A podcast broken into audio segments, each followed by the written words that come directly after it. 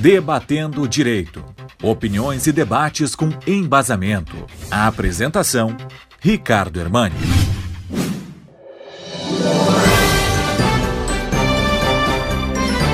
A ideia de hoje é falar sobre crimes cibernéticos, ou seja, os crimes que são feitos através da internet. E muito comum nós todo dia estarmos recebendo algum tipo de tentativa de golpe. Aquelas famosas ligações, mensagens envolvendo ditos familiares que pedem eh, resgate em sequestro, ou mesmo os números de WhatsApp clonados em que muitas vezes amigos nossos pedem dinheiro para depósito em determinada conta.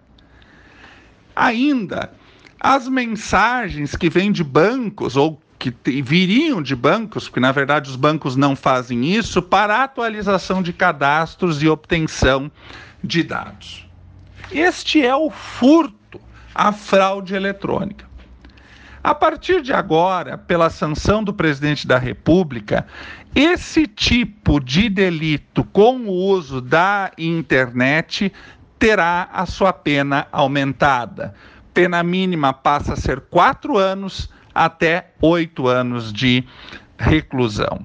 Isso muda bastante no sentido da penalização dessas condutas.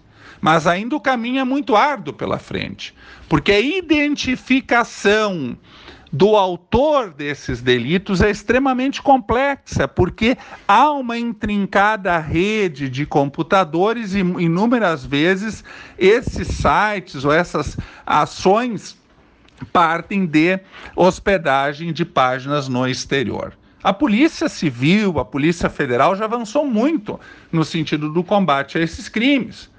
Eu cito aqui um, um, grande exemplo, o delegado Emerson Vende, que foi chefe de polícia do estado do Rio Grande do Sul e atuou aqui na nossa região.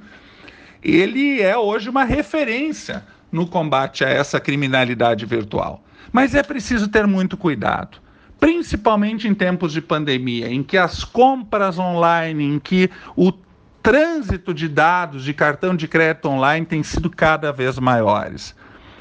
Cuidem todos nós Cuidem-se para não serem vítimas desse tipo de criminalidade, mesmo com os avanços da polícia, mesmo com o aumento das penas. Ainda é muito traumático todo o processo que as pessoas enfrentam quando vítima desses crimes cibernéticos. Então, esta é a orientação de hoje, esse cuidado especial com o uso de dados. Os dados são fundamentais, são a nossa assinatura. As nossas senhas de hoje são as assinaturas com firma reconhecida de ontem. Muito cuidado com isso.